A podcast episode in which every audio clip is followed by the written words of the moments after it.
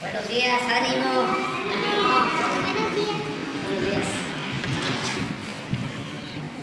Bueno, pues vamos que, como todos los jueves, a informar sobre delitos y castigos.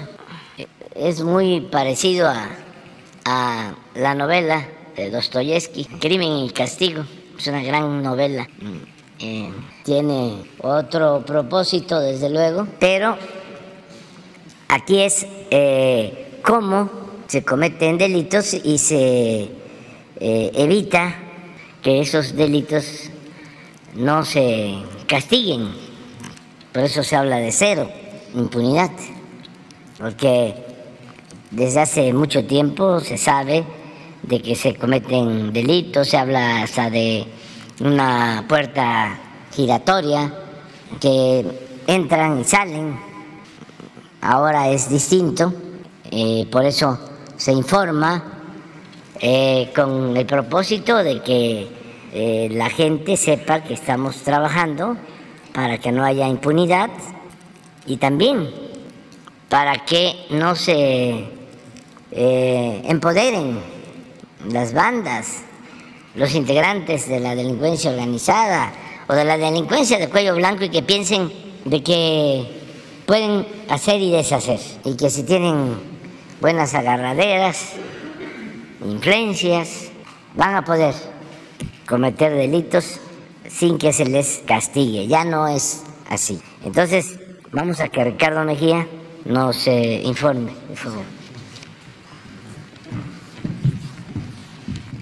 Con su permiso, señor presidente, muy buenos días a todas y a todos. Vamos a dar cuenta del informe Cero Impunidad. No hay crimen sin castigo, que da cuenta del trabajo del Gabinete de Seguridad, la Secretaría de la Defensa, la Secretaría de la Marina, la Secretaría de Seguridad y Protección Ciudadana, Guardia Nacional, Centro Nacional de Inteligencia, en coordinación con todas las secretarías de seguridad del país, las fiscalías locales y la Fiscalía General de la República. En el periodo que se informa del 24 al 30 de noviembre fueron detenidas 8.181 personas por las fuerzas de seguridad del país por delitos del fuero común y federal y en total de estas 8.181 se presentaron una vez cumplidas las formalidades correspondientes 7.662 personas ante el Ministerio Público local y federal. Siguiente. Informar también que en este periodo se extraditaron tres personas en cumplimiento del tratado de extradición firmado entre México y Estados Unidos por la comisión de diferentes delitos. Es el caso de Pedro R., que fue extraditado por los delitos de tentativa de homicidio, lesiones, amenazas y allanamiento de morada, eh, que fue requerido por una corte de California. Es el caso de Benito B., que fue extraditado por un delito de agresión sexual a una corte de Texas, y el caso también de Dionisio A., que fue extraditado para cumplimentar un mandamiento de una corte de Texas por delitos de asociación delictuosa y contra la salud. Siguiente. Informar que el pasado 25 de noviembre elementos de la Fiscalía General de Justicia de Sonora en coordinación con Sedena, Guardia Nacional y la Secretaría de Seguridad Pública del municipio de Cajeme, detuvieron a cinco personas tras cumplimentar una orden de cateo en un inmueble de Ciudad Obregón. Estas personas tenían a dos personas privadas de la libertad desde el pasado 23 de noviembre. A estos sujetos ya se les detuvo y se les aseguraron armas, cartuchos, equipo táctico y un vehículo blindado. Está pendiente su vinculación a proceso por diferentes delitos, entre ellos desaparición forzada, más narcomenudeo, asociación delictuosa y otros más que resulten. Siguiente. Aquí queremos destacar que se les aseguraron cinco armas tipo fusil calibre 7.62 por 39 con aditamiento lanzagranadas, uno de ellos, y este vehículo blindado, un atajo, tenía inclusive un mecanismo para lanzar ponchallantas y aceite con alta tecnología en una persecución criminal. Eh, ya están asegurados. Siguiente. Informar del homicidio de un menor de 8 años donde fueron detenidos dos familiares indirectos del pequeño de 8 años de edad estos son los presuntos homicidas, ya están vinculados a proceso y fue una acción de la Fiscalía General de Justicia de la Ciudad de México. Siguiente. También informar de la detención del presunto feminicida de Grisel Pérez Rivera, eh, quien era eh, activista de, de, derechos humanos. Ella fue hallada sin vida en marzo de 2021 en la comunidad de Durazno de Mixquihuala de Juárez, en el estado de Hidalgo, y en una acción coordinada entre elementos de la Fiscalía del Estado de México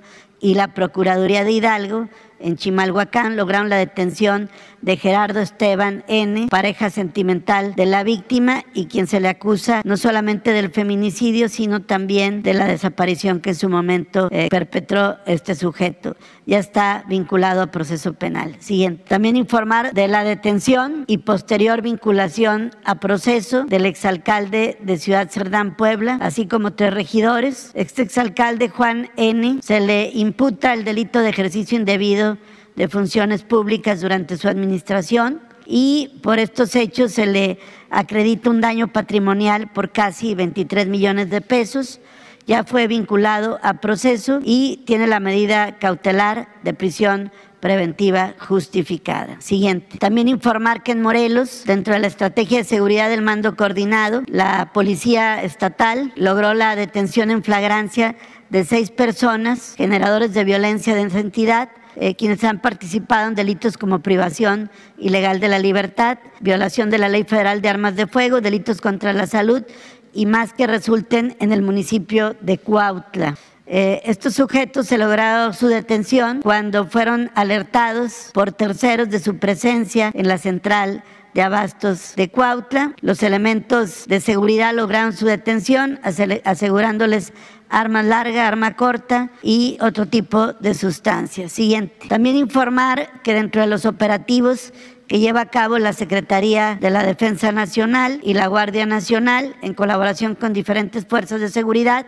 durante el periodo que se informa se detuvo a 42 personas.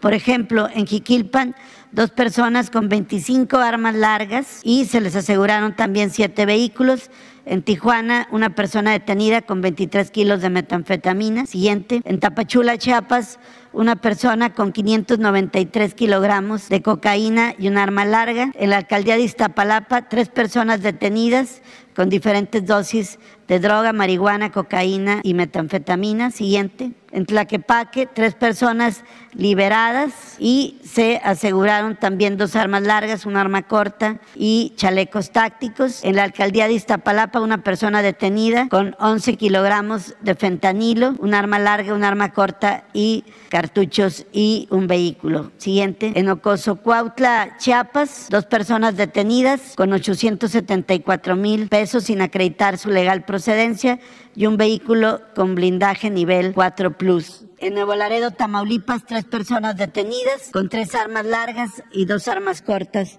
en el operativo de la Sedena. Siguiente. En Mexicali, una persona detenida con diferentes documentos para cobrarse con un valor total de más de 101 mil dólares americanos sin acreditar su legal procedencia. Igual en Ciudad Hidalgo, Michoacán, tres personas detenidas a quienes se les encontró un cuerpo que está por identificarse y tres armas largas. Siguiente, en la alcaldía de Iztapalapa, en otra operación, tres personas detenidas con 120 kilogramos de marihuana. Siguiente, aquí queremos detenernos para eh, ampliar la información sobre diferentes operativos que se llevaron a cabo por parte de la Secretaría de la Defensa Nacional la Guardia Nacional y la Coordinación Antisecuestros en el municipio de Pinos, Zacatecas. Por estos eventos, que fueron diferentes eventos durante el mismo día, se logró detener a tres policías de la Corporación Municipal de Pinos vinculados a actividades delictivas. Se aseguró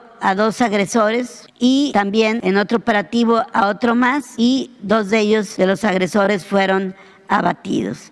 Esto fue una operación que se llevó a cabo por estas corporaciones para practicar una orden técnica de investigación y cumplimentar, y cumplimentar tres órdenes de aprehensión. Sin embargo, fueron agredidos en diferentes ocasiones, resultando un masculino liberado, presuntamente secuestrado, dos agresores fallecidos, tres agresores detenidos y se aseguraron también armas largas, vehículos y motocicletas. Desafortunadamente, siguiente, este fue el evento donde en cumplimiento de su deber fue privado de la vida el general José Silvestre Ursúa Padilla, mando territorial de la Guardia Nacional en, Zacatecas, después de haberse llevado a cabo diferentes eh, diligencias ese mismo día.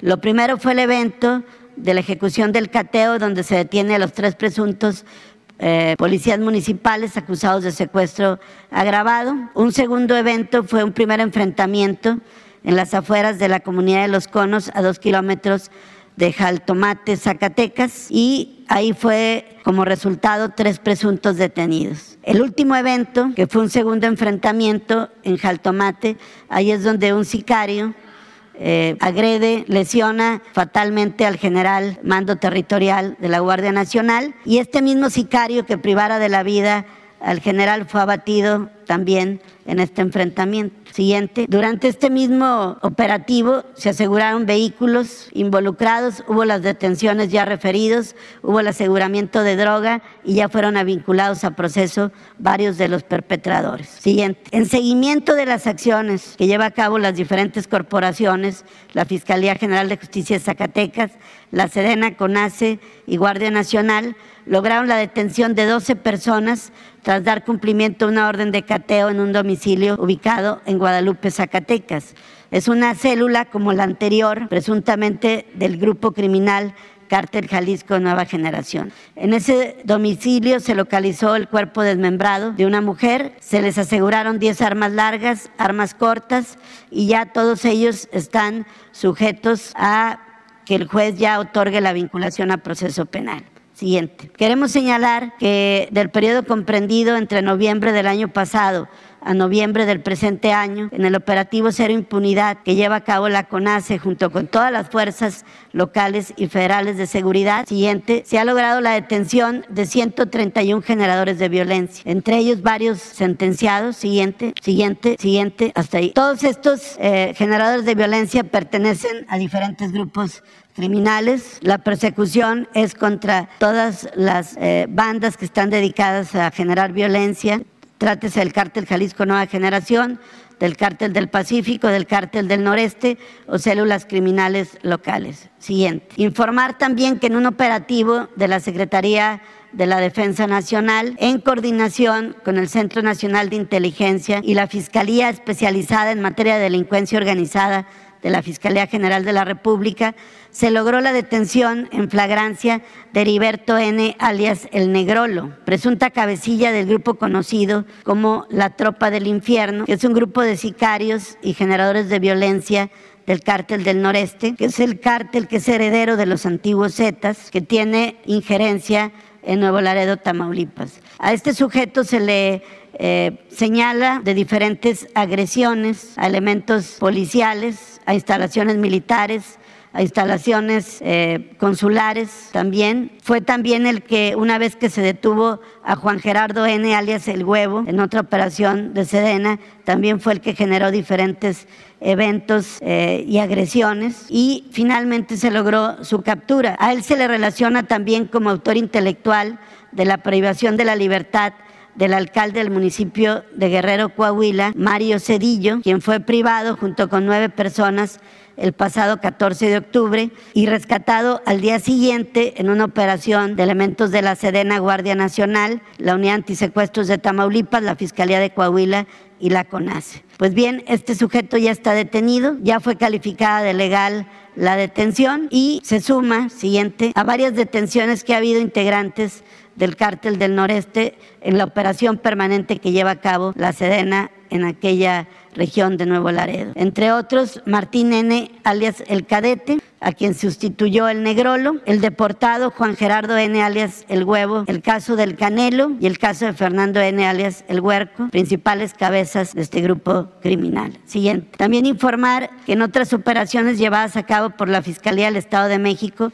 en coordinación con Sedena, CEMAR, Guardia Nacional y CNI, en el marco del operativo denominado 96 horas, se logró la detención de Misael N., alias El Pollo, quien es integrante de la familia michoacana y se le ubica como lugarteniente de un sujeto criminal apodado El Mala y la actividad principal de este individuo es la extorsión, el cobro de extorsión a locatarios de cerveza, base de taxis, venta de pollo en mercados y fue detenido por la Fiscalía de Justicia del Estado de México con apoyo de todas las corporaciones mencionadas. Cabe recordar que el pasado 19 de noviembre también fueron detenidos otros ocho presuntos integrantes de esta organización delictiva en Toluca, también dedicados fundamentalmente a la extorsión, que es la principal actividad criminal de ese grupo denominado familia michoacana. Siguiente. Aquí hay otras más detenciones relevantes de la familia michoacana en el Estado de México y recordar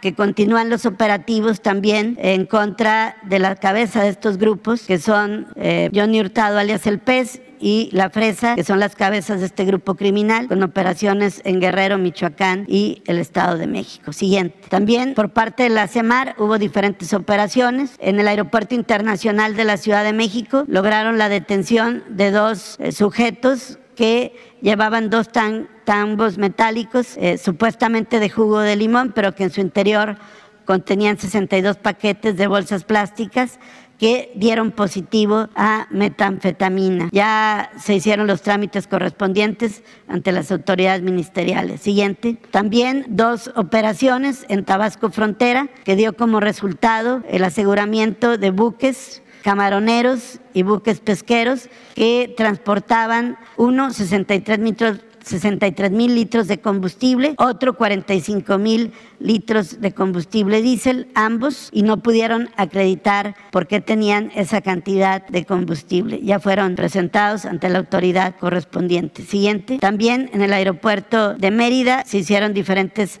operaciones logrando asegurar metanfetaminas por parte de la Secretaría de la Marina que venían en un correo express de mensajería de la empresa FedEx se pudo detectar fragmentos y tabletas de metanfetamina y en otro más en la aduana de Progreso también se detectó en otro sistema de mensajería cargamento de metanfetamina. Siguiente. Como sentencias relevantes, informar que en Baja California se obtuvo la sentencia condenatoria de 56 años y 6 meses en contra de Juan Manuel N. tras acreditarse su participación en el delito de desaparición forzada cometida por particulares, agravada, cometido en agravio del entonces menor Diana Vigonot, hechos ocurridos en 2018. Eh, esta es la víctima de este evento criminal y la sentencia es por 56 años. Siguiente. También sentencias relevantes obtenidas por el Ministerio Público ante el Tribunal Superior de la Ciudad de México.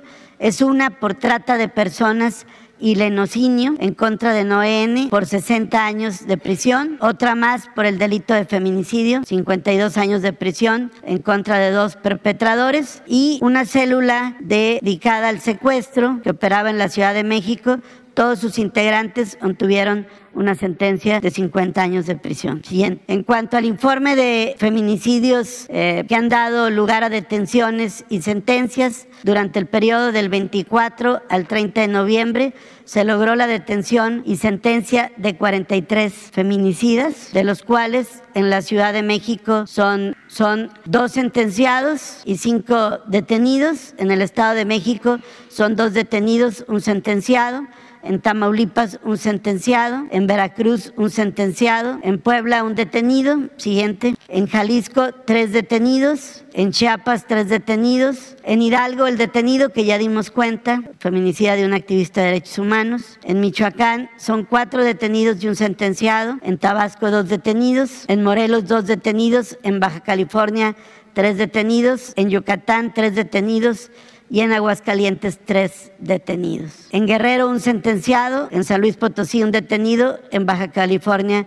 un sentenciado, en Quintana Roo un detenido y en Sinaloa un detenido. Recordar que la sentencia por feminicidio va de los 40 a los 70 años y a partir de todo este esfuerzo se han logrado estas detenciones. También como parte de la, de la impunidad que aquí hemos dado a conocer casos de jueces federales, pero ahora vamos a dar a conocer el caso de un tribunal de enjuiciamiento en el estado de Guerrero. Es el caso de la liberación o la absolución del presunto homicida de la periodista y youtuber Lilian N., también conocida como la nana Pelucas, por hechos ocurridos el día 5 de febrero en Acapulco Guerrero. Ella se encontraba ahí en un lugar, llegaron y la la asesinaron. Fue un hecho que conmocionó a la opinión pública en su momento. Después de diferentes acciones se pudo identificar que Edgar Saúl N., alias El Pipas, o el negro Pipa, perteneciente al cártel independiente de Acapulco, conocido como SIDA, fue el presunto autor del homicidio de esta periodista. Él se le detuvo por parte de la Fiscalía del Estado de Guerrero, se presentó ante el juez. Sin embargo, el Tribunal de Enjuiciamiento del Estado de Guerrero, del Distrito eh, Judicial correspondiente, integrado por tres jueces, el maestro Rodrigo Ramos, Reiner David,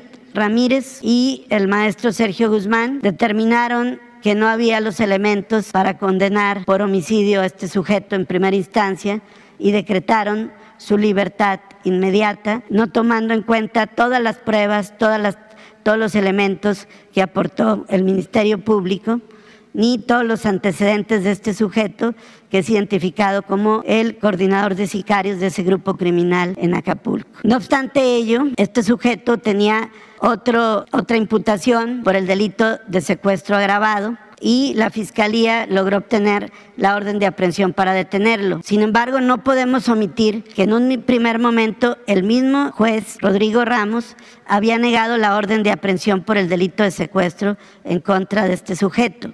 Se tuvo que recurrir a un tribunal de alzada para que obligara al, juzgador a emitir la orden de aprehensión correspondiente por secuestro agravado. No obstante ello, la audiencia se había dado para después del fallo absolutorio por el delito de homicidio eh, que había sido imputado precisamente Edgar Saúl alias el PIP. Pues bien, actuando con celeridad, siguiente, la Fiscalía General de Justicia de Guerrero, en coordinación con la Fiscalía del Estado de Sonora, lograron cumplimentar la orden de aprehensión por el delito de secuestro agravado en contra de Edgar Saúl N. en el municipio de Hermosillo, una vez que iba a salir, estaba saliendo, egresando del Ceferezo número 11 en Hermosillo, una vez que había sido absuelto del delito de homicidio. Ahí mismo, los elementos ministeriales de ambas fiscalías le cumplimentaron la orden de aprehensión por secuestro agravado, orden de aprehensión que tuvieron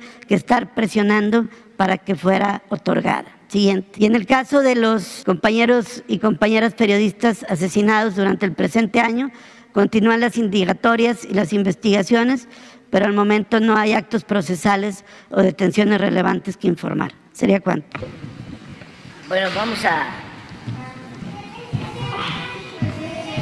Vamos a, este, a ver, ustedes tres y ustedes tres. Nada más una pregunta. ¿No han preguntado en los últimos 15 días? Bueno, pues ya, ahí quedó. Bajo protesta de decir verdad.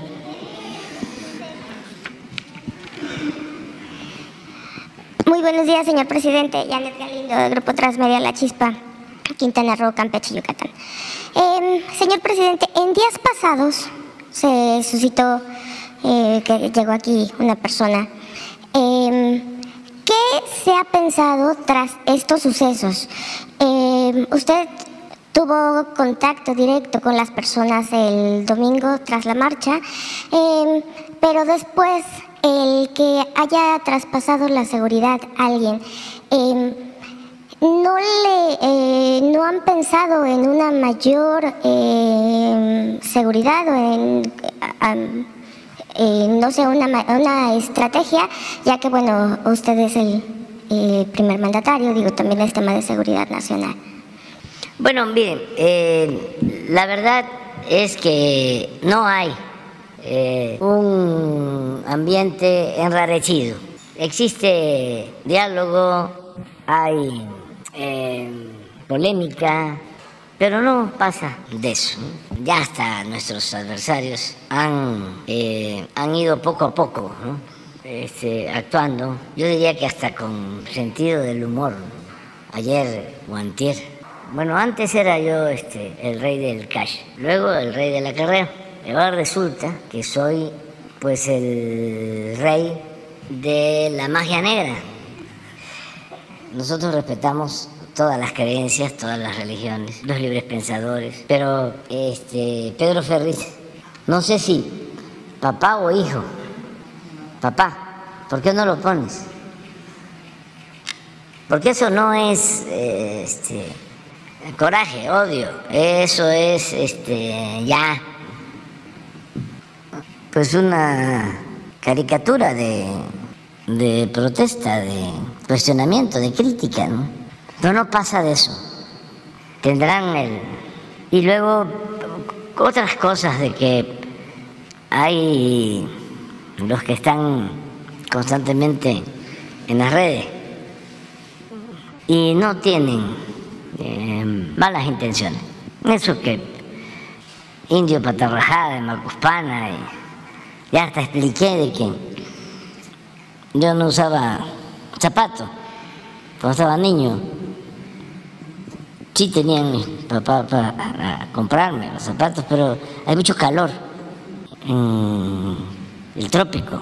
Entonces imagínense lo que es andar con zapatos. Nada más los usábamos y era este, muy incómodo para ir a la escuela. Salíamos de la escuela y nos quitábamos el zapato y andar sin zapato. Y así jugaba uno béisbol y todo, sin zapato. Este, mire cómo dice, es un secreto a voces. Así es, así.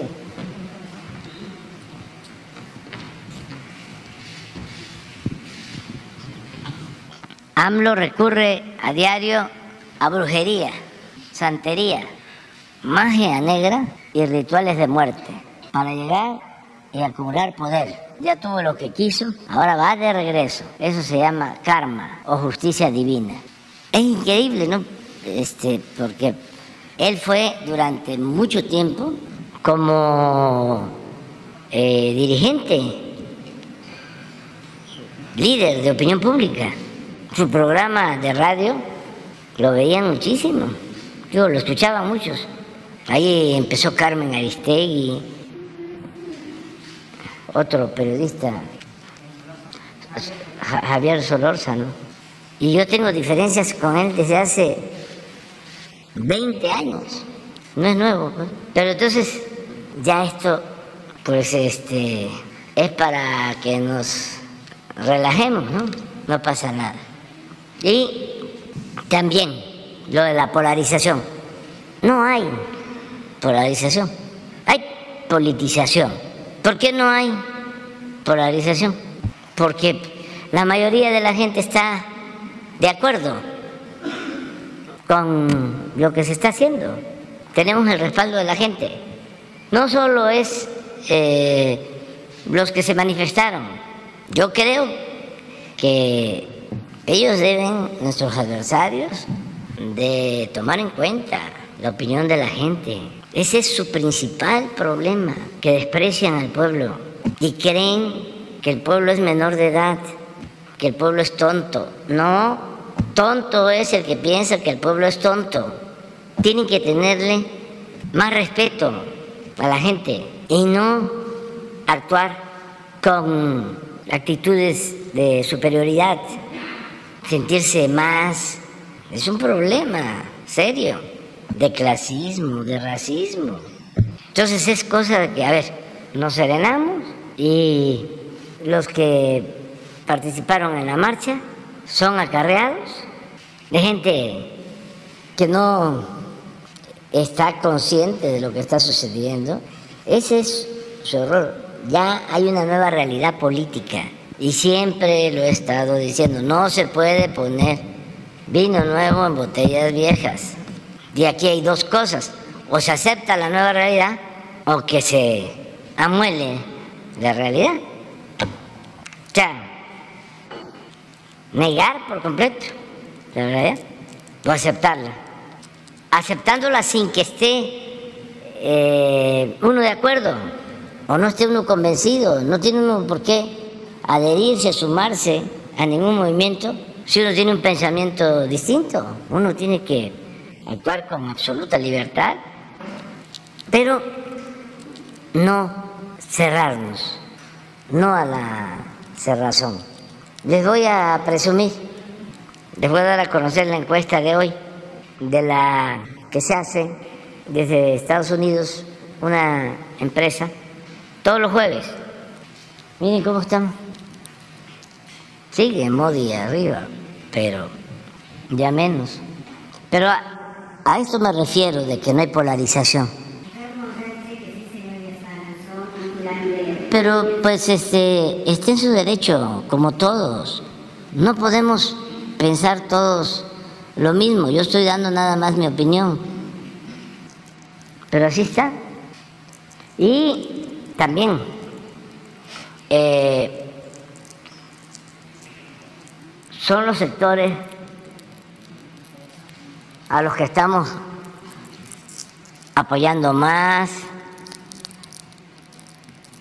por humanismo, porque hay que darle más al que tiene menos, la justicia significa eso, no puede haber trato igual entre desiguales, pero también sectores medios que no son fifís ni aspirantes a fifís, porque también no cualquiera puede ser fifí. A ver si consigues este, la definición de fifí del maestro Taracena, pero cómo narra la actuación de los fifís en contra de Madero.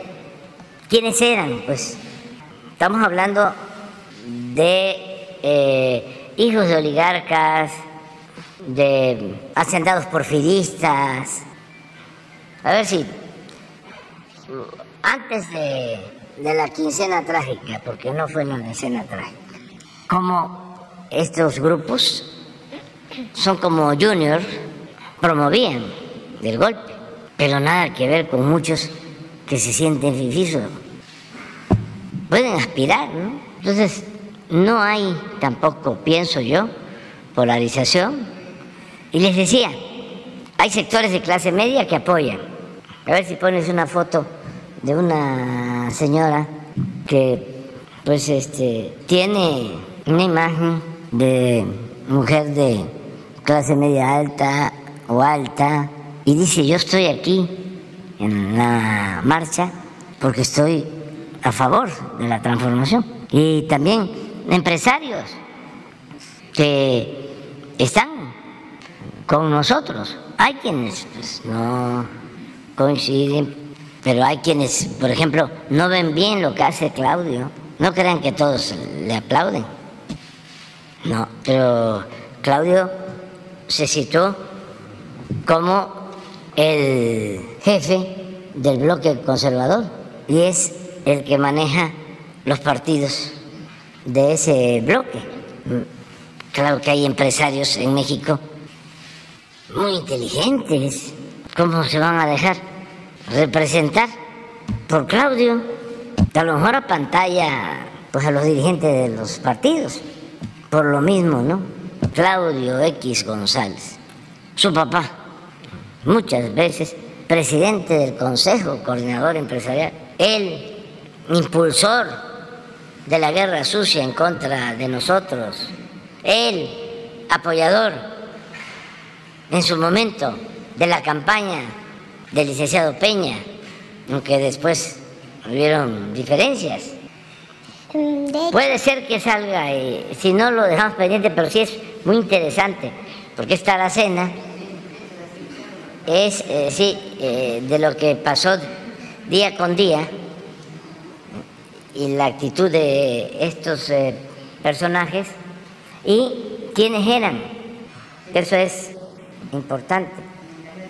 Sí, sí, lo dejamos después. De hecho, eh, en una de sus conferencias, la doctora Sheinbaum eh, comentó que esta marcha, eh, pues fue tan, el apoyo fue tan fuerte que puede pasar a los libros de texto, puede pasar a, la historia. Em, ¿Cuál sería, mi pregunta sería hacia usted, a usted cómo le gustaría pasar a, a la historia este gobierno de transformación? Bueno, yo antes que nada agradecerle mucho, mucho a la gente y volver a insistir de que este no es un movimiento de un solo hombre, no de un grupo de dirigentes, ni siquiera de un partido. Este es un movimiento de millones de mexicanos. Conceptualmente, teóricamente, las eh, revoluciones, las transformaciones, se pueden hacer a partir de que hay una vanguardia, es decir, un grupo que está muy consciente de la necesidad de un cambio, pero no deja de ser minoritario. Es un grupo en donde hay eh, conciencia de miles, puede ser de millones de personas, pero no significa todo el pueblo. Eh, cuando hay revoluciones y se triunfa así, se corre el riesgo de que haya traiciones. Se triunfa y los que llegan se olvidan del pueblo, no resisten las tentaciones del poder. Por eso, lo mejor, que es por lo que optamos nosotros, es por crear conciencia masiva. El ir pueblo por pueblo, plaza por plaza, y muchos años. Entonces, como nunca, hay millones de mexicanos, mujeres y hombres conscientes. Este es el fenómeno nuevo, del todo nuevo. Incluso en nuestro proceso histórico. En la independencia, pues desde luego se contó con el apoyo, la dirección de dos curas extraordinarios, rebeldes, Hidalgo, Morelos, y de mucha gente que los siguieron, pero no necesariamente era todo el pueblo. Tan es así que este, lo hemos dicho aquí, asesinan a Hidalgo, le cortan la cabeza y le exhiben 10 años en la plaza. ¿Qué no pudo el pueblo de Guanajuato o el pueblo de México pedir o exigir que ese agravio no se realizara, ese escarmiento, es hasta que triunfa el movimiento de independencia en el 21 que ya este, quitan la cabeza de donde la exhibieron, el padre de nuestra patria. Eh, el movimiento de reforma, eso es lo más excepcional que hay en la historia. Porque imagínense un grupo de liberales que enfrenta el poder del clero en ese tiempo, que el clero era el dueño de todos los bienes materiales, pero no solo eso, de las conciencias. Hoy, en la encuesta del 2020, en el censo, creo que 77% expresaron ser católicos. Hasta ahora, imagínense tomar una decisión de expropiar los bienes del clero, establecer el principio bíblico de que a Dios lo que es de Dios y al César lo que es del César. Eso no se llevó a cabo en ningún país del mundo. Pero lo mismo es una vanguardia de liberales, eso sí, mujeres y hombres que parecían gigantes. Es lo mejor que ha habido. El mejor gabinete, los mejores intelectuales, la mejor prensa, el mejor presidente en toda la historia de México. Dicen algunos, fue un milagro. Otros dicen, fue una chiripa. La revolución, que fue sobre todo a partir del asesinato de Madero, un movimiento masivo, muy violento, un millón de mexicanos perdieron la vida por violencia y por epidemias y por hambre. De todas maneras, no era todo el pueblo. Lo nuestro es pacífico, es una transformación que tiene como propósito un cambio de mentalidad, una revolución de las conciencias. Y eso lo hemos logrado. Hace falta más. ¿Y cuáles son los fundamentos? Pues el que seamos humanos. Ya empecé a describir cómo podríamos llamarle a nuestro modelo. y he llegado a la conclusión que lo vamos a bautizar como humanismo mexicano y vamos a recoger lo mejor de la historia universal, todo lo universal que sea necesario, posible, y todo lo nuestro. Pero también, como decía Martí, aunque nos injertemos en el mundo, el tronco tiene que ser el nuestro. ¿Cuáles son los fundamentos del humanismo mexicano? Pues es el pensamiento de Hidalgo, el pensamiento de Morelos, el pensamiento de Juárez, el pensamiento de Madero, el pensamiento de Villa, de Zapata, de los Flores Magón, el pensamiento del general Lázaro Cárdenas. Y dicen los dirigentes del PAN que les estamos plagiando lo del humanismo. ¿Ustedes creen que los conservadores estaban de acuerdo en que se aboliera la esclavitud, como lo quería Hidalgo? ¿Ustedes creen que los conservadores estaban de acuerdo en el documento Los sentimientos de la nación de Morelos, que decía que se modere la indigencia y la opulencia? ¿Tiene que ver eso con el pensamiento conservador? ¿No lo que decía Morelos? Que se aumente el salario del peón, que se eduque al hijo del campesino y del barretero igual que al hijo del más rico hacendado que haya tribunales que protejan al débil de los abusos que comete el fuerte. Ese es el pensamiento conservador. Y estaban de acuerdo con Juárez. Pues cuando ganaron la presidencia, sacaron a, a Juárez de los Pinos. Las pinturas, claro que son cosas completamente distintas. ¿Cómo surge el PAN? Porque están en contra de la política popular, patriótica del general Cárdenas, están en contra del reparto agrario, en contra de la expropiación petrolera. Se lleva a cabo la expropiación petrolera en 1938 y en 1939 se funda el PAN para oponerse. No nos parecemos, pero tenemos que respetarnos, cada quien tiene sus concepciones, sus ideas y debemos de tomar en cuenta eso. Vinieron los compañeros. Mm. No sé si tengas otra pregunta. Eh, nada más rápido, ¿cuál sería eh, su mensaje? Eh, ¿Qué es lo que hace falta para impulsar al, deporte mexicano y sobre todo el, mensaje hacia la selección mm. del partido de ayer? Gracias. Los felicité porque ayer jugaron muy bien. Este. Muy bien. Y nos dieron momentos de alegría, de felicidad y también de esperanza. Y, como suele pasar, hay mucha afición para tan poco desarrollo deportivo en esta disciplina.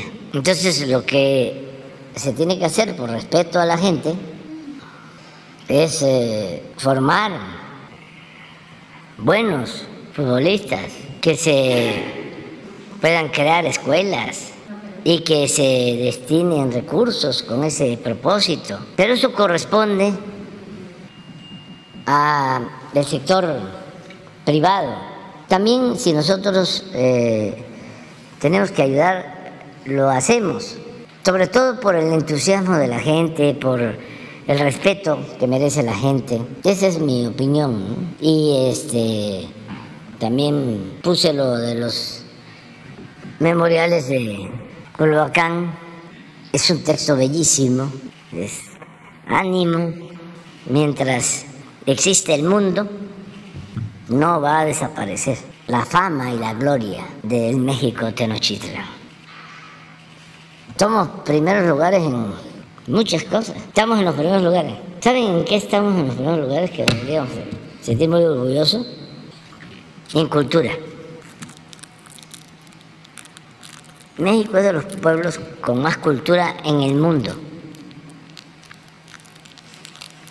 Y a mí me eh, gustaría muchísimo que, por ejemplo, eh, fueran a visitar los pueblos de Oaxaca, a la Sierra Norte, la Sierra Juárez, o a la Mazateca, o al Istmo, o a la Sierra Sur.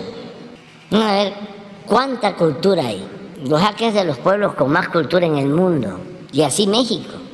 Entonces, no hay que sentirse mal, estamos adelante, bueno, no es para presumir, pero estamos en segundo lugar a nivel mundial.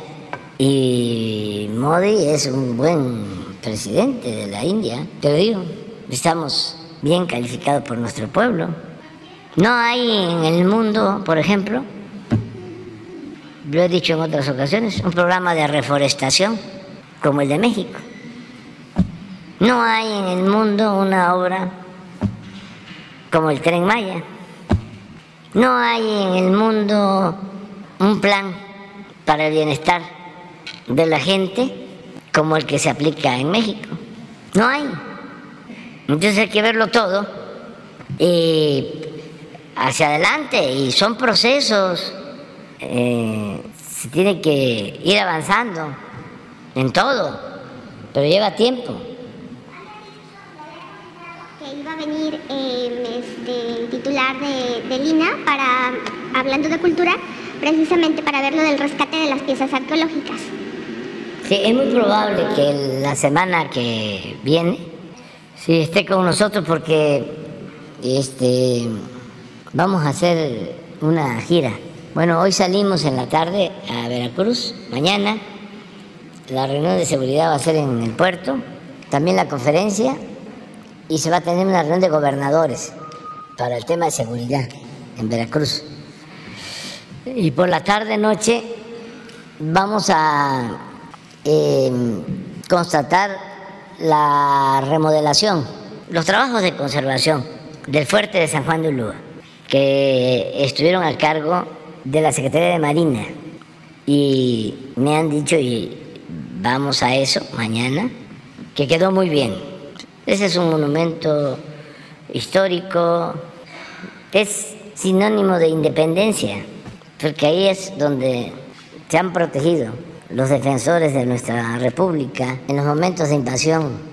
De ahí, en 1825, se expulsó a los eh, últimos soldados españoles, porque se consuma la independencia en el 21, el grito de Dolores el inicio de la independencia es 1810, pero la consumación de la independencia es 1821.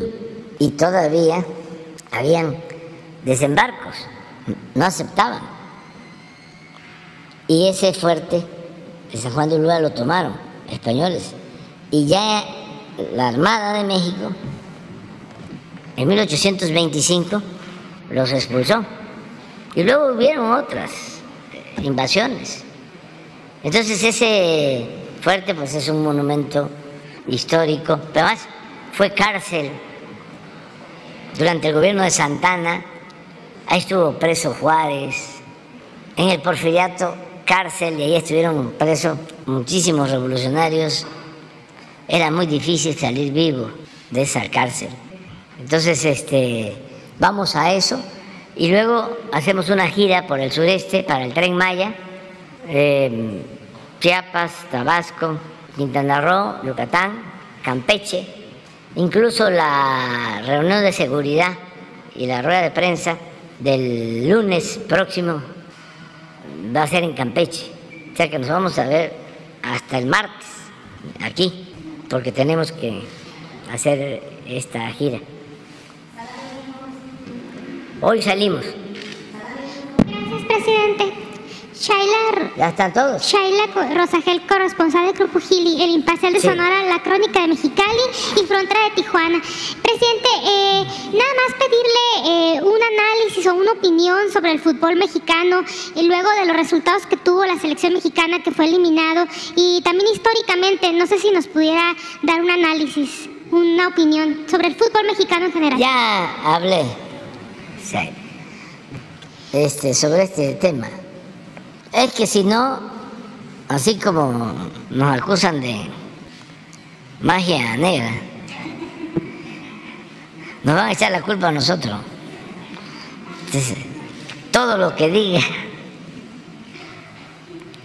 se usará en su contra. Entonces mejor me quedo callado.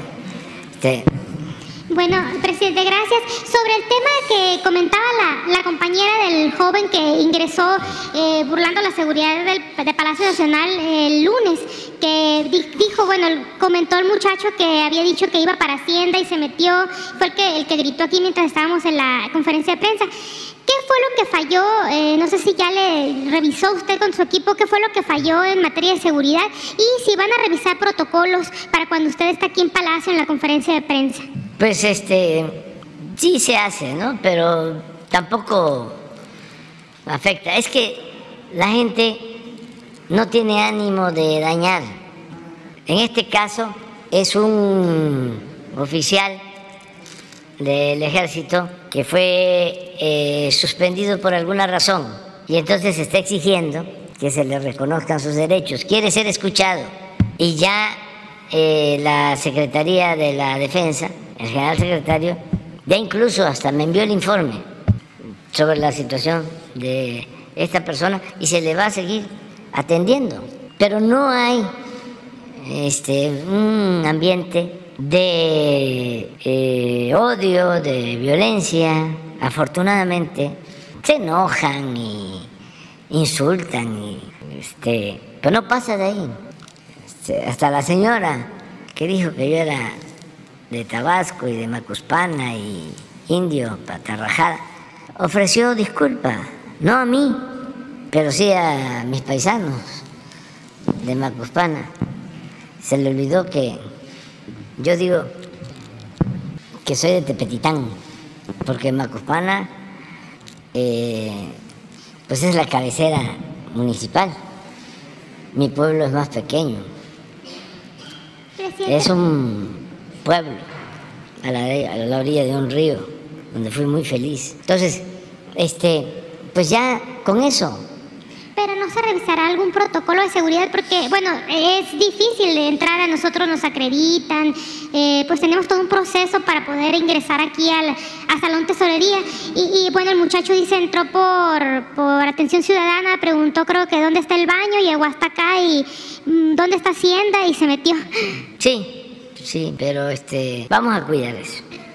Pero la gente no está en el ánimo de hacer daño.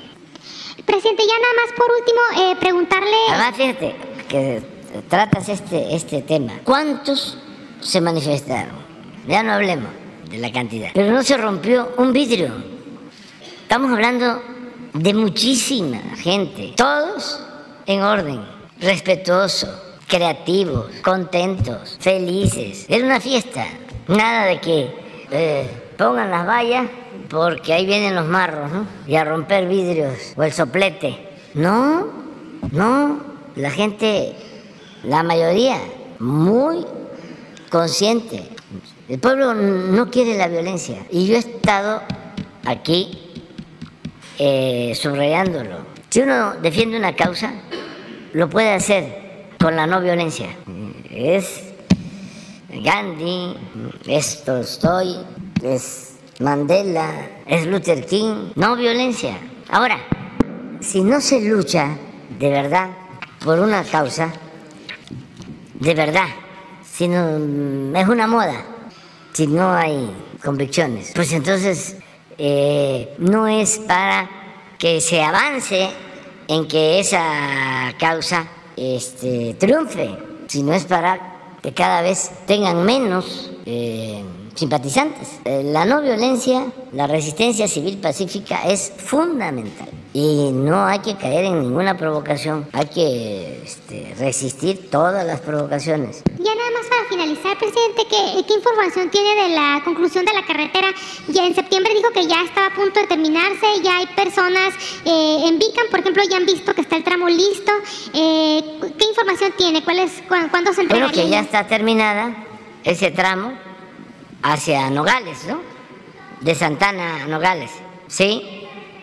Sí. Pues ya que tenemos un gran, eh, bueno, muy buen gobernador y este, un representante del pueblo de Sonora, eh, al que le tenemos mucha confianza, Alfonso Durazo, que él la inaugure. Sí, ya, sí. Me han dicho eso, pero de todas maneras, para no este, equivocarnos, ahora sí que para mejor, para no equivocarnos, lo mejor es preguntar. Entonces voy a verlo ahora, ¿sí? Ya, ya, ya te informamos. Les tenemos una buena noticia, muy buena noticia. Eh, y quiero aprovechar para agradecerle al sector obrero y de manera muy especial al sector empresarial, porque eh, ya llegaron a un acuerdo para el aumento al salario mínimo. Hoy muy temprano se reunieron y hay consenso. Es decir, sector obrero, sector empresarial y gobierno coinciden una vez más en el incremento al salario mínimo. Vamos a invitarlos porque eh, me informó la secretaria de Trabajo que se iban a reunir y les dije, si no están muy lejos, vengan aquí y explíquennos y escuchemos a un representante del sector obrero, un representante del sector empresarial y a la secretaria que nos eh, informe en qué consiste el arreglo. Varios arreglos. ¿Cómo? Se quisieron venir todos. Ah. Son varios. Todos son representantes de la comisión. Un aplauso.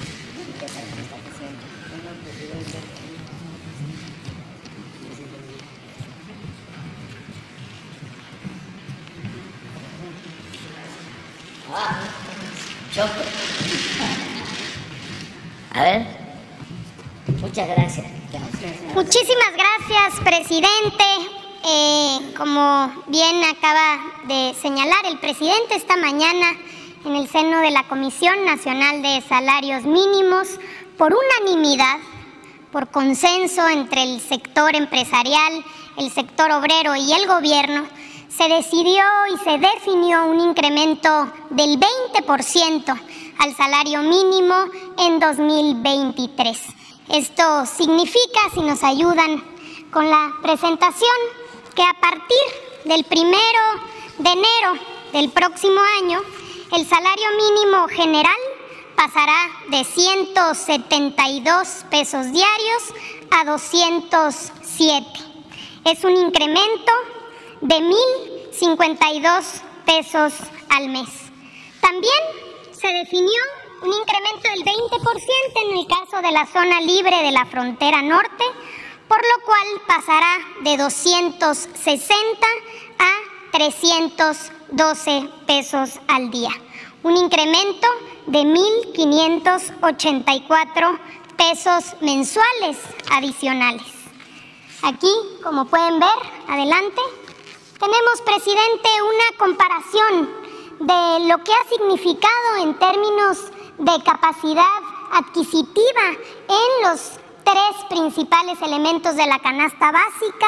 En esta política consistente ya llevamos, es el quinto incremento importante eh, que se realiza en la CONASAMI, como podemos ver en el caso de frijol hemos pasado de 3 a 5 kilos el poder adquisitivo de una mujer hombre trabajador que gana salario mínimo. En el caso del huevo de 3.2 a 4.6 y en el caso de la tortilla de 6.5 a 10.2. Ello, a pesar de la inflación, hemos venido avanzando en la recuperación del salario mínimo. Adelante. Presidente, informarles que 6.4 millones de trabajadores serán beneficiados con esta política. Es decir, que a partir del 1 de enero se incrementará su poder adquisitivo y con ello también dará dinamismo a la economía local, al mercado interno y se apoyará no solamente directamente a los trabajadores, sino a sus familias. Adelante. Aquí, presidente, mostrarle esta gráfica que es muy interesante. En 2020, que es cuando tenemos ya este, este, empezamos este monitoreo, si nos comparamos con eh, los países, con 135 países que llevan este tipo de registro de salarios mínimos, en 2020 nos encontrábamos en el lugar 85 hemos venido avanzando. Hoy, presidente, con el incremento para 2023, vamos a avanzar a la posición número 50 respecto a los 135 países que tienen este registro. Adelante. Y finalmente, aquí la gráfica que muestra la recuperación a partir de eh, el año en el que llegamos, en el que llegó usted y que por consenso con los sectores hemos venido recuperando el poder adquisitivo que se perdió durante 40 años. Con el incremento de este año habremos recuperado el 90% del poder adquisitivo comparado de 2018 a 2023. Ese es el informe, presidente. Si le parece bien, daríamos paso a darle la palabra eh, hoy nos acompañan los eh, diferentes eh, miembros de la Comisión Nacional de Salarios Mínimos, cuyos voceros harán uso de la voz en representación de los sectores. Adelante, por favor, iniciamos con Carazo, por favor, José Luis Carazo, representante obrero. Muchísimas gracias, señor presidente, por recibirnos, por habernos invitado. Nos sorprendió mucho a todos gratamente hoy por la mañana. La realidad es que recorrer el mundo que hemos vivido desde hace más de 40 años, desde 1976, para, en primer lugar, para no perder el poder adquisitivo de compra de los salarios y posteriormente el apoyo que se nos ha dado para recuperarlo, la realidad es que muchas veces no lo teníamos planeado tan ágilmente. Con toda sinceridad, creo que nos justificarían mencionar tres palabras, precisamente justicia, reconocimiento y agradecimiento lo que envolvería esto que ha pasado con el salario. Como ya lo mostraron hace unos minutos, la realidad es que en 2016 teníamos un salario de mínimo de 73.04 pesos. Ese era nuestro salario mínimo. Para el 88 amanecemos con, para el 2018 amanecemos con, con 88 pesos. Ya para el 2019 usted toma con ese salario, este, la administración para 2019 ya contábamos con un salario de 102. No me voy a ir cada año porque me tardaría muchísimo, pero hoy ver que ya tenemos un salario que rebasa los 200 pesos, que estamos en 207 pesos, sinceramente para nosotros es motivo, en primer lugar, de reconocer que es una justicia para los trabajadores en México que se vieron rezagados contra todas nuestras contrapartes de todo el mundo. Pero también es un momento para reflexionar en un reconocimiento a la sensibilidad, en primer lugar, del gobierno que usted encabeza, señor presidente, y muy en particularmente a esa sensibilidad que una joven secretaria ha mostrado para los temas laborales, como es la secretaria del Trabajo, doña Luisa María Alcalde. Y por otro lado, no dejamos de reconocer y agradecer en los empresarios el esfuerzo que se está haciendo. Hoy el tripartismo sin duda alguna da una muestra de que está consciente, maduro y responsable de entender que si una de sus partes de este triángulo está débil, nos debilita a todos es necesario y dentro del diálogo social encontrar los mecanismos para que en el tripartismo no exista un sector que se debilite. Y como consecuencia, hoy los empresarios también están empujando. ¿Por qué razón? Porque la matemática económica, que a veces es difícil de entender, indica que estos incrementos no se podrían dar pero con el esfuerzo que ellos hacen y con la certeza de que nosotros tenemos a los mejores productores del mundo, que tenemos la mano de obra más versátil que existe, sabemos que vamos a lograr vencer lo que la economía nos reta. Muchas gracias, señor presidente, se lo digo sinceramente y no puedo dejar de decirle que quien está atrás de nosotros en la Confederación le manda un afectuoso saludo y sin duda alguna su agradecimiento que es el senador don Carlos César del Olmo. Muchas gracias, señor. Muchas gracias a José Luis Carazo, representante vocero del sector obrero en la Comisión Nacional de Salarios Mínimos. Y vamos a pasarle la palabra, eh, presidente, a Lorenzo de Jesús Roel, vocero del sector empresarial en la Comisión Nacional de Salarios Mínimos. Bueno, eh, primero, señor presidente, gracias por la invitación al, Consejo de Representantes de la Comisión Nacional de Salarios Mínimos.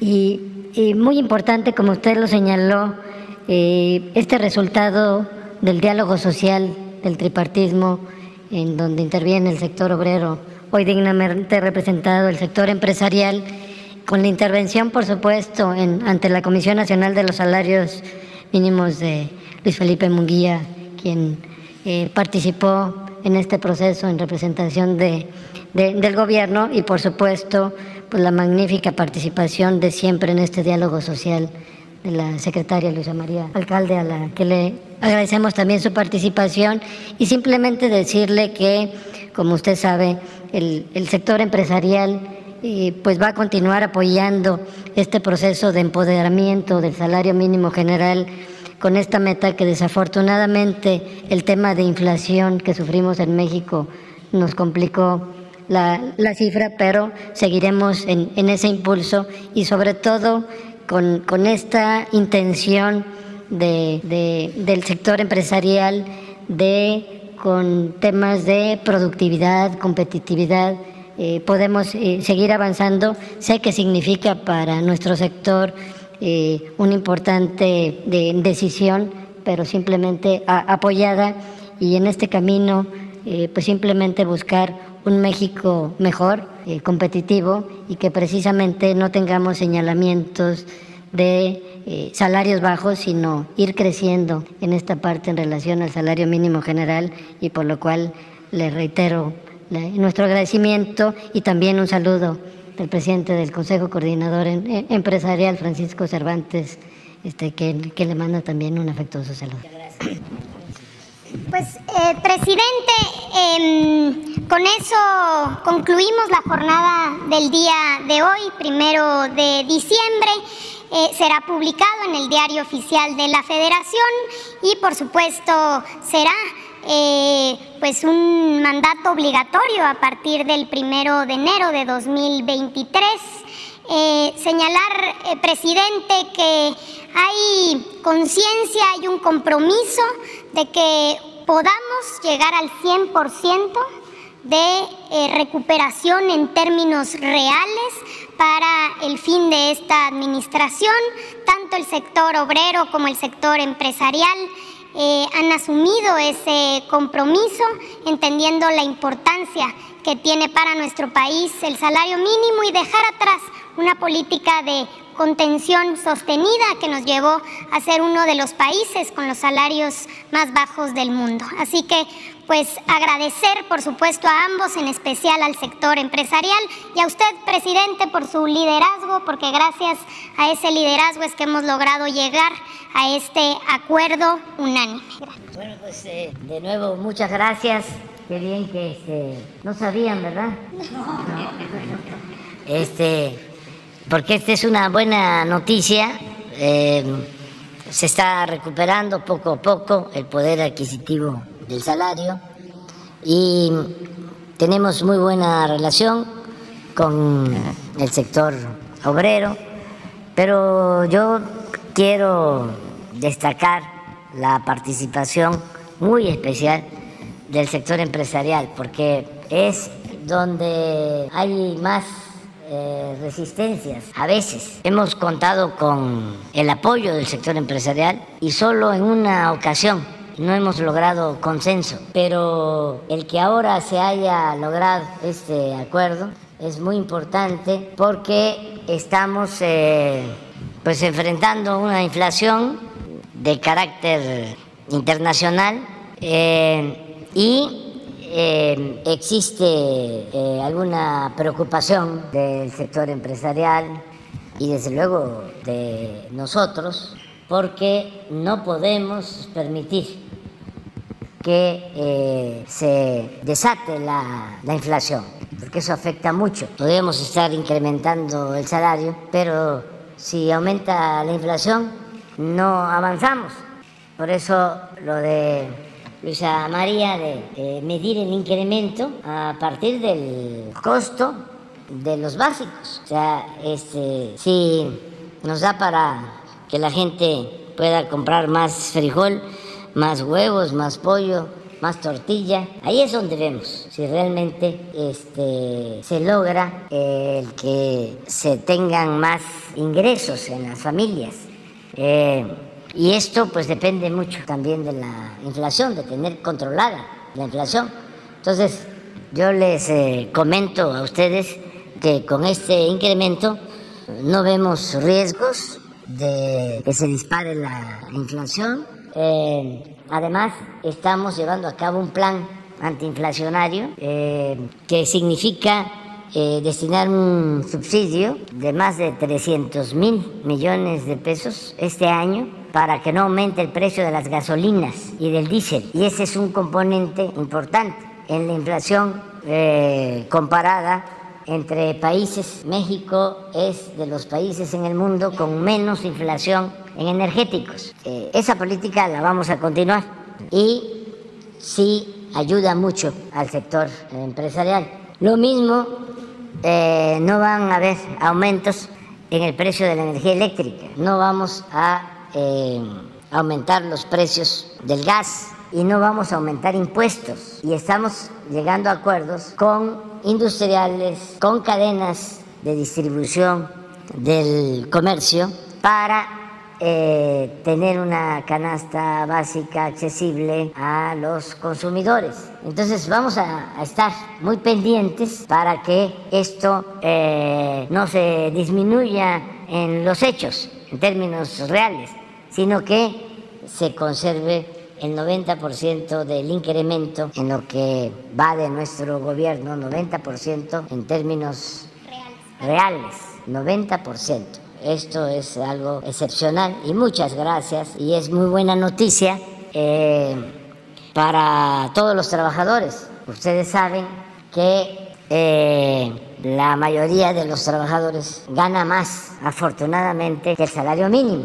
De los 21 millones 700 mil trabajadores inscritos en el Seguro Social, que también eh, ha venido creciendo el empleo de esa cantidad, 21 millones 700 mil trabajadores aproximadamente, el promedio de salario mensual es casi 15 mil pesos, promedio mensual. Y estoy hablando del promedio. ¿sí? Hay muchos trabajadores que tienen de ingresos que son superiores de acuerdo a sus contratos colectivos de trabajo. Pero si el salario eh, mínimo, no es tan mínimo, ayuda a que hacia arriba, aunque no puede ser también en el mismo porcentaje, porque son cosas distintas. Estamos hablando aquí en términos muy realistas, sin demagogia. Eh, ya en la contratación o en la revisión de los contratos, ya cada empresa eh, logra un acuerdo, pero esto es un avance muy importante, mucho, muy importante y lo celebramos y pues eh, es una muy buena noticia para los mexicanos. ¿Saben desde cuándo no aumentaba el salario mínimo en esta proporción? Desde hace más de 40 años. Entonces, sí es un hecho importante, es un día histórico el día de hoy. Y muchas gracias, muchas gracias.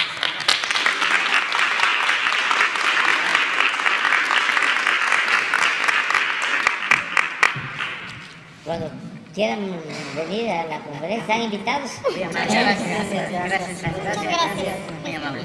Gracias, muchas gracias. A ver, vengas.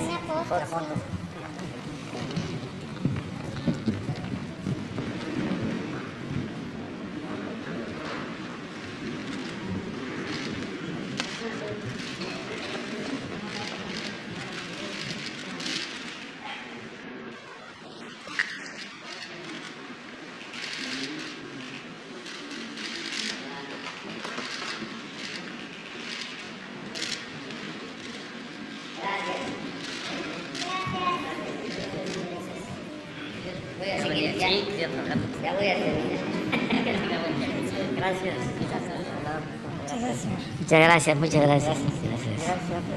Muchas gracias a ustedes.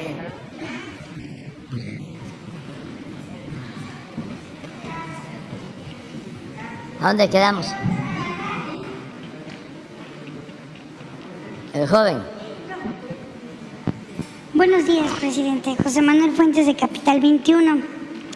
Quiero preguntarle cómo va pues las consultas sobre los temas energéticos del TEMEC, ya que hoy viaja la secretaria de Economía, Raquel Buenrostro. Esa sería mi primera pregunta. se está este, llegando a un acuerdo. Eh, hay una actitud muy favorable de parte del gobierno de Estados Unidos y de Canadá. En efecto, eh, se reúne, no sé si hoy o mañana, la secretaria de Economía, Raquel Buenrostro, hoy viaja para reunirse con sus eh, contrapartes y ver lo del tratado en el tema energético. Pero se ha avanzado bastante. Eh, estoy seguro que nos va a traer buenas noticias. Raquel. Y en una segunda pregunta, eh, bueno, hace unos días usted y su homólogo el colombiano Gustavo Petro acordaron convocar una conferencia internacional de mandatarios de Latinoamérica para rediseñar y replantar la política de drogas. Mi pregunta sería, ¿de qué va el rediseño? ¿Cuándo sería? Y si esta estrategia eh, pertenece también o forma parte del humanismo mexicano para cambiar la lógica eh, que antes se manejaba para combatir a los narcotraficantes y el tráfico de drogas. Sí, eh, el presidente Gustavo Petro tiene una propuesta, eh, la esbozó, dio a conocer los lineamientos generales, la idea, pues es atender más lo preventivo, el que se pueda eh, evitar que de la gente, sobre todo los jóvenes, por necesidad, se dediquen a eh, estas actividades ilícitas. Y él tiene una propuesta, me invitó, yo acepté y quedamos en reunirnos. Es probable que sea en Colombia eh, el encuentro. Tengo entendido que va a invitar a otros presidentes de América Latina, del Caribe, a esa reunión. No lo hemos eh, definido todavía en cuanto a la fecha del encuentro, eh, la agenda, pero nos vamos a ver el día 14, que vamos a ir a Lima, Perú. Hablé con el presidente Petro y nos va a acompañar y va a estar también el presidente de Chile. Estaba por confirmar el presidente de Ecuador. Esto para el día 14 de diciembre. También eh, ya se está empezando a elaborar la agenda de la visita del presidente Biden y del primer ministro Trudeau para el día 9 y 10 de enero. Eso es lo que tenemos pues, hasta ahora. Esa reunión en Colombia posiblemente sea después de la visita del presidente Biden de esta cumbre en la Ciudad de México, pero sí tenemos este, ese compromiso con el presidente Gustavo Petro, que es un gobernante muy responsable y le tenemos mucha confianza. Creo que Colombia avanzó mucho. Felicito al pueblo de Colombia por la elección de su presidente. Eso es lo que puedo comentar.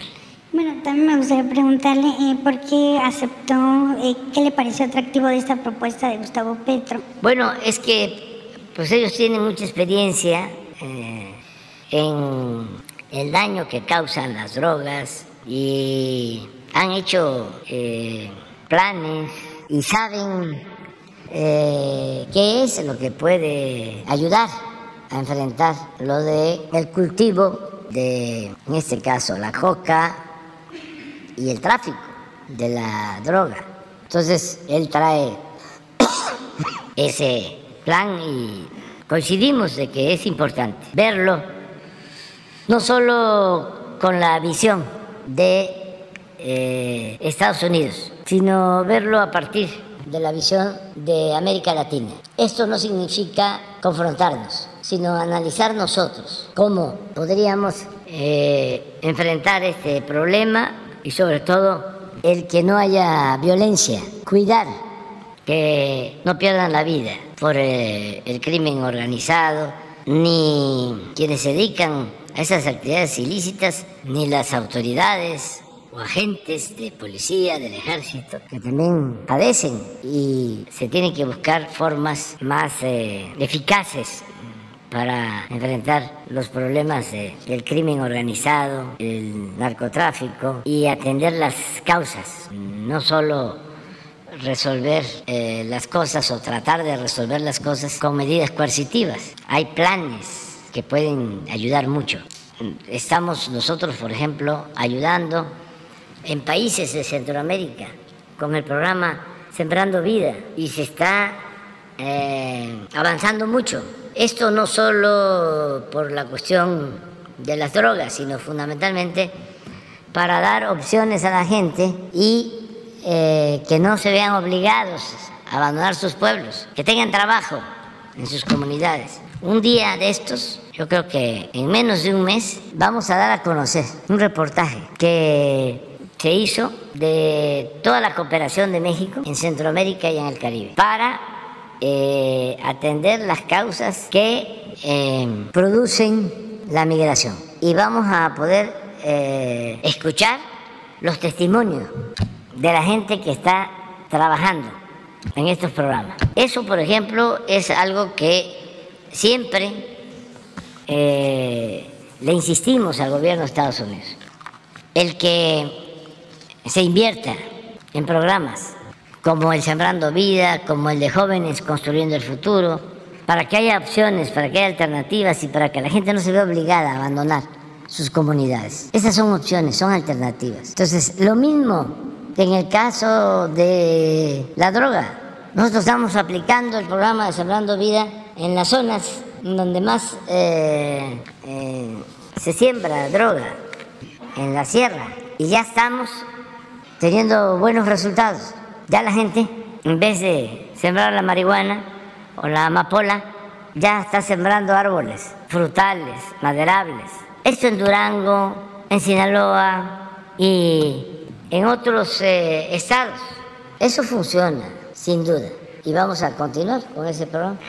Y bueno, y por último, eh, ¿este programa no se lo propuso al presidente Petro para que lo aplicara en Colombia? Sí, él, él sabe, pero él trae un planteamiento muy eh, bien eh, articulado, pensado, y vamos a analizar bien su propuesta. Muchas gracias, presidente. Nos vamos al día 13. ¿Cuántos días Pues nada más. Estamos viendo eso porque dependiendo si hay este, eh, vuelos a la hora, que se requiere. Si no, va a ser la Fuerza Aérea. Pero estamos buscando que sea en línea comercial. Pero si no hay la hora, eh, bueno, es que este, hay veces que el avión sale a las 6 de la mañana, entonces ya no hay reuniones de seguridad ni este, mañanera. Eh, o es muy tarde, estamos buscando eso. ¿Mande? No, no, no. No, no, no, no, no, Ahí sí, este, es como dice este Pedro Ferré, zafo. Eso, eso sí, no. Este, por cierto, los este, que les invito para que vean este, que, están los gatos, los gatitos que los cuidamos mucho aquí en Palacio, porque eh, tienen también una campaña de esas, de que ya, este, ya no están los gatos. Sí, sí, sí, pero que los vean porque... Pues, sí.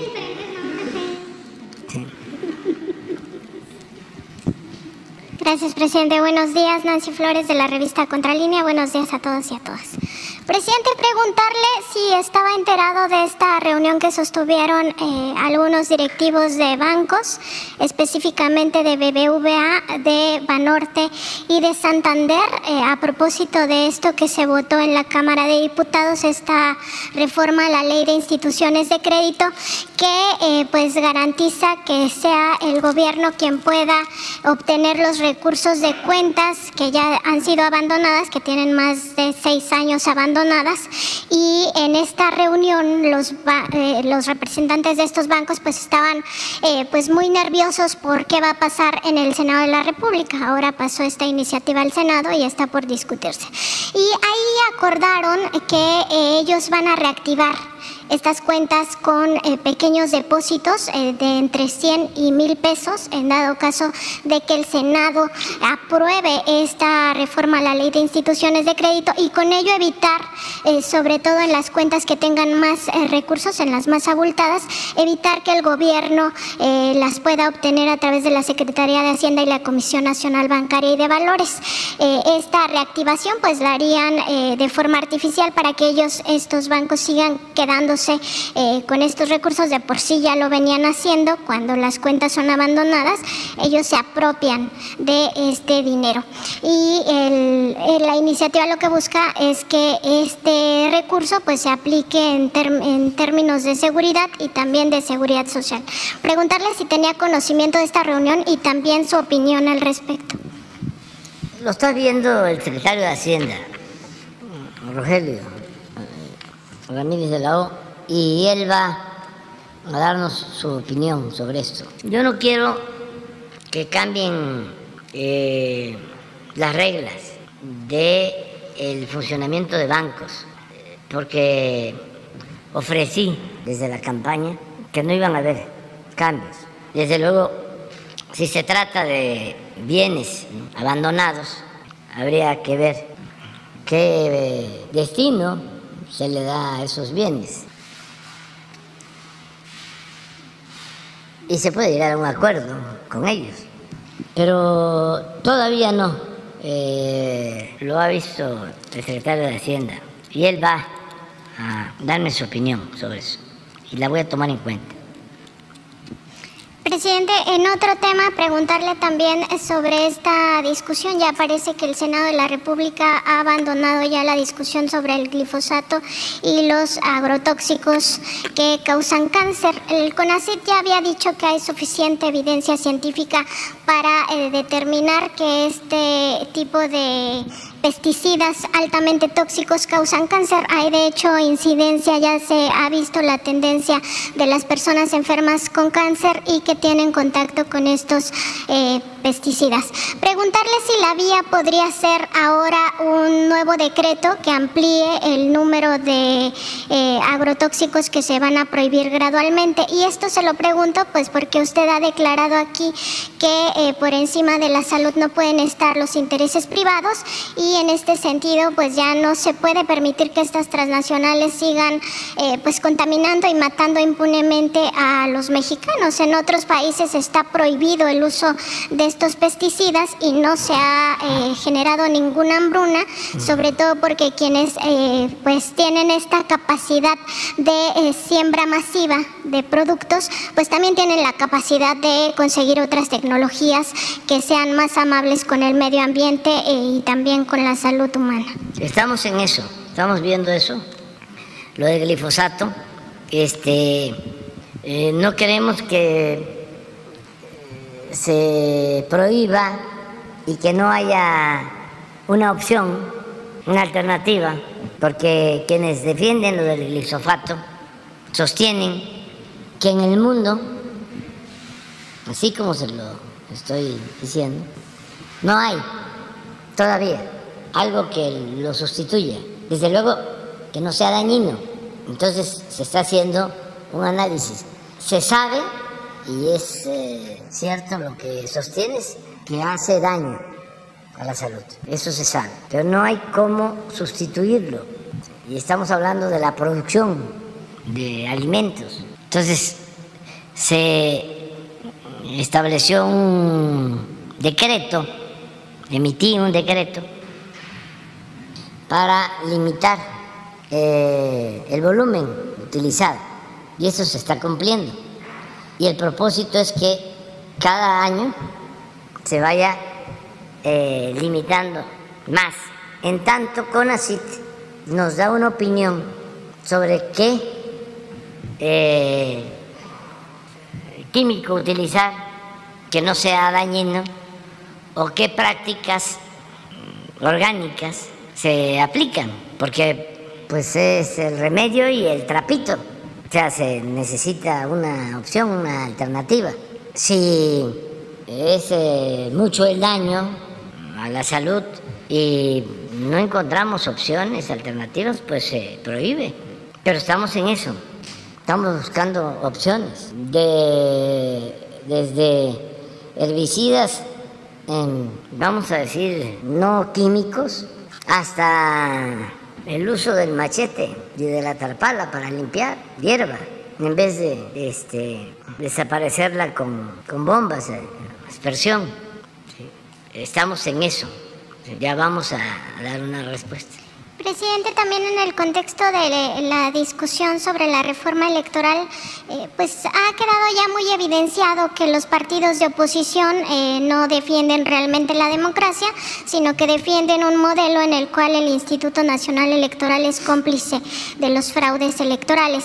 Eh, más allá de eso, también, presidente, pues visibilizar que estos partidos, el PAN, el PRI, el PRD y Movimiento Ciudadano, también defienden el dinero ¿no? Hay un presupuesto de más de 3.300 millones de pesos que les aprobó a estos cuatro partidos el INE en agosto pasado y ese es el presupuesto que no quieren perder porque la iniciativa dice que ya no se les entregue tanto dinero del pueblo a los partidos políticos. Preguntarle cuál es su opinión al respecto pues de esta eh, supuesta defensa a la democracia que en realidad eh, esconde los verdaderos intereses de estos partidos de oposición que primero es eh, seguirse agenciando estos miles de millones de pesos año con año, porque esto es 2023, pero se espera que para 2024 el presupuesto sea de más de 4 mil millones de pesos y también el hecho de tener pues autoridades títeres a sus intereses y que sigan pues eh, cometiendo fraudes impunemente.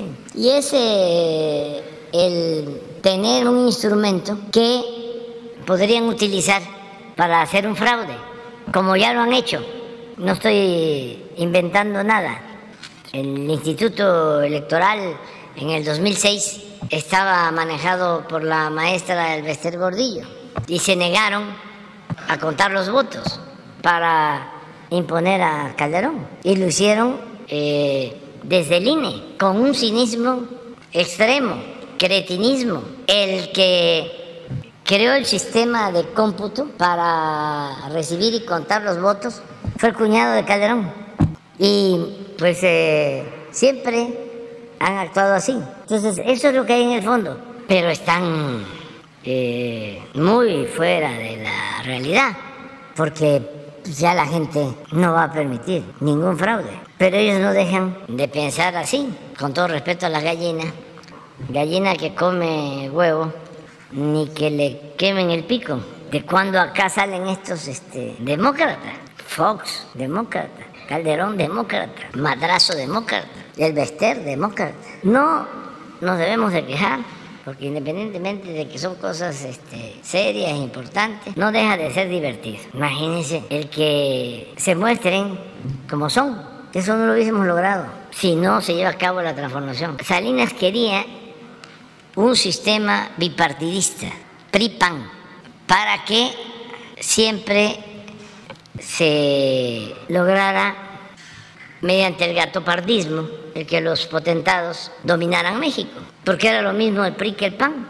Bueno, tan es así que ya, ahora se unieron por completo, siempre lo dijimos, pero esa era la democracia de Salinas. Cuando yo llegué a un partido de oposición, yo dije voy a romper eso, nada de que va a haber así, alternancia, decía. ¿Qué diferencia puede haber? Siempre decía yo, pues la diferencia que hay entre la Coca-Cola y la Pepsi-Cola. Y logramos romper ese bipartidismo. Y surge una opción nueva, distinta, que no tiene que ver ni con el PRI ni con el PAN. De aquí sí ya este, están muy definidas las posturas, no hay simulación. Entonces, eh, la reforma electoral, pues este, sí, es el dinero, ¿no? Pero ese tienen mucho ellos, tienen bastante. Tienen los medios de información, tienen dinero, tienen los medios de información. Nada más le falta algo, le falta pueblo. Entonces, este, se pueden quedar con ese órgano tratando de, de dominar. Pero ¿cómo le van a hacer? No van a, a poner mesas, no van a haber casillas, no le van a permitir a la gente ir a votar. No tienen ninguna posibilidad. Y lo que estábamos proponiendo, pues era, a ver, vamos a ahorrar, ¿cómo se van a destinar 25 mil millones de pesos para celebrar elecciones, para organizar elecciones? ¿Por qué en México es tan caro hacer las elecciones? ¿Por qué todo el aparatal ese que tienen? Y además eh, replicado en los 32 estados. Y lo mismo, ¿para qué 500 diputados? ¿Por qué no 300 y que sean electos de manera directa por el pueblo? Y los plurinominales, quitarlos. ¿Cuánto se ahorra?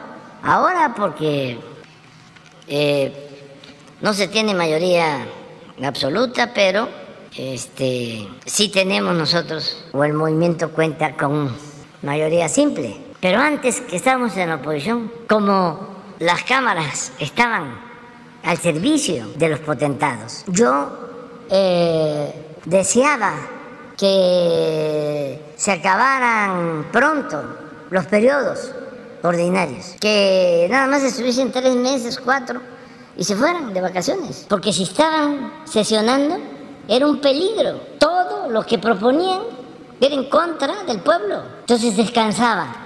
Cuando ya terminaba el periodo ordinario, aunque había siempre la amenaza de que convocaran a un extraordinario, porque era un instrumento por completo entregado a la oligarquía, a los este, investigadores de la UNAM, del Colegio de México, de otras universidades públicas, de ciencias sociales, que analicen qué características tienen todas las reformas a la Constitución que se hicieron en el periodo neoliberal. Te los dejo de tarea. Es para una tesis de licenciatura, de maestría, de doctorado. Y van a encontrar que todas las reformas fueron en contra del pueblo y a favor de una minoría rapaz. Todas. Yo les comenté de que tres años, que fue cárcel, que ahora es premiado, porque en España están premiando a todos los que eh, no están de acuerdo con nosotros, eh, como la Feria del Libro de Guadalajara. Tres años que fue cárcel secretario de Hacienda, aprobaron los diputados el presupuesto nacional por unanimidad. ¿Se imaginan eso? ¿Cómo le hizo cárcel? ¿Que es un político fuera de serie? No, los maiciaban, les daban dinero, habían partidas de moches. Entonces todavía dicen que, este, que hay que regresar a lo de antes. Pues tienen la Cámara para seguir entregando bienes nacionales a particulares y sobre todo extranjeros. Lo que hicieron con la reforma energética, con todas las llamadas reformas estructurales, la reforma fiscal, la reforma laboral, la reforma educativa. Todas esas reformas, antes de que se presentaran al Congreso en México o que las diera a conocer Hacienda, eran parte de la agenda del Fondo Monetario Internacional, que imponían en todos los países. Durante décadas No tuvimos un plan de desarrollo propio. Nos imponían tus políticas, estas llamadas reformas estructurales. ¿Y qué son? ¿Qué es la reforma fiscal? Aumentar impuestos. ¿Qué es la reforma energética? Entregar el petróleo, entregar la industria eléctrica. ¿Qué es la llamada reforma educativa? Privatizar la educación. ¿Qué es la llamada eh, reforma laboral o de seguridad social? Entregar el manejo de las pensiones de los trabajadores a particulares del mundo financiero. Bajar los salarios, aumentar los costos del precio de servicios del gobierno, subir el precio de la luz, el precio de las gasolinas. Esas eran las reformas. Estaba en la agenda el combate a la corrupción, que era el principal problema de México. No. Estaba en la agenda eh, luchar en contra de la, de la desigualdad. No, no. Estaba en la agenda atender a los jóvenes de México para tener oportunidades de trabajo, de estudio. Estaba en la agenda fortalecer la educación pública, mejorar el sistema de salud. No, nada. Era todo aquello que significara negocio, lucro en beneficio de una minoría. Entonces ya no hay eso y pues se siguen haciendo ilusiones ¿no? de que van a regresar por sus reales. Si no si hubiese llevado a cabo un cambio como el que está en marcha, imagínense cómo estaría el país. Si le hubiesen seguido con el saqueo, con la corrupción, con el derroche, con el desprecio a la gente. Entonces sí, este, ha sido importante todo lo que llevamos y lo que viene todavía. Ya nos vamos, ¿eh? Gracias, presidente. Nada más quedó pendiente. Hago, mi, hago un compromiso contigo. Ya es el primero, el martes. Quedó pendiente nada más, presidente, si iba a venir eh, Pablo Gómez, el titular de la Unidad de Inteligencia Financiera. Eso se lo pregunté hace un mes y pues no ha habido respuesta. Nos falta lo de fútbol y nos falta lo de Pablo. Sí, ahora lo de fútbol estaría bien. Es este, un análisis de cómo se maneja lo del fútbol. ¿eh? Bueno, entonces eh, que venga Pablo la semana que viene. Gracias, presidente. Mande. Es que quedamos con un compañero también que maneja. Ya. Ah, pues tú también estuviste trabajando en eso. Lo hacemos el jueves. Sí, bueno, el jueves. O sea, en ocho días. Bueno, nos vemos.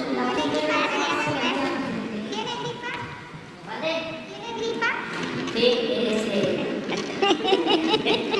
Hay ese cambio de este clima, se adelantó este, en el frío y he estado viajando y me estaba comentando un doctor que este, están los niños padeciendo bastante de, gripa, de enfermedades respiratorias. Se adelantó pues el, vamos a decir, el invierno, ¿sí? pero yo estoy bien, este, un poco de, de ronquera.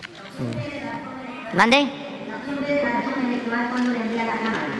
Yo creo que la semana que viene.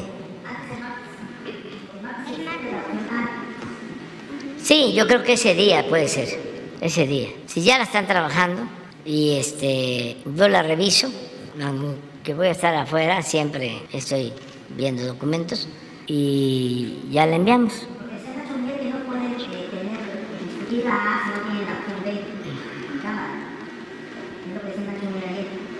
Sí, pero ya está avanzada completamente, ya está avanzada. Y es una cuestión de, de trámite, porque ya los eh, conservadores, los del bloque conservador, pues ya están de acuerdo.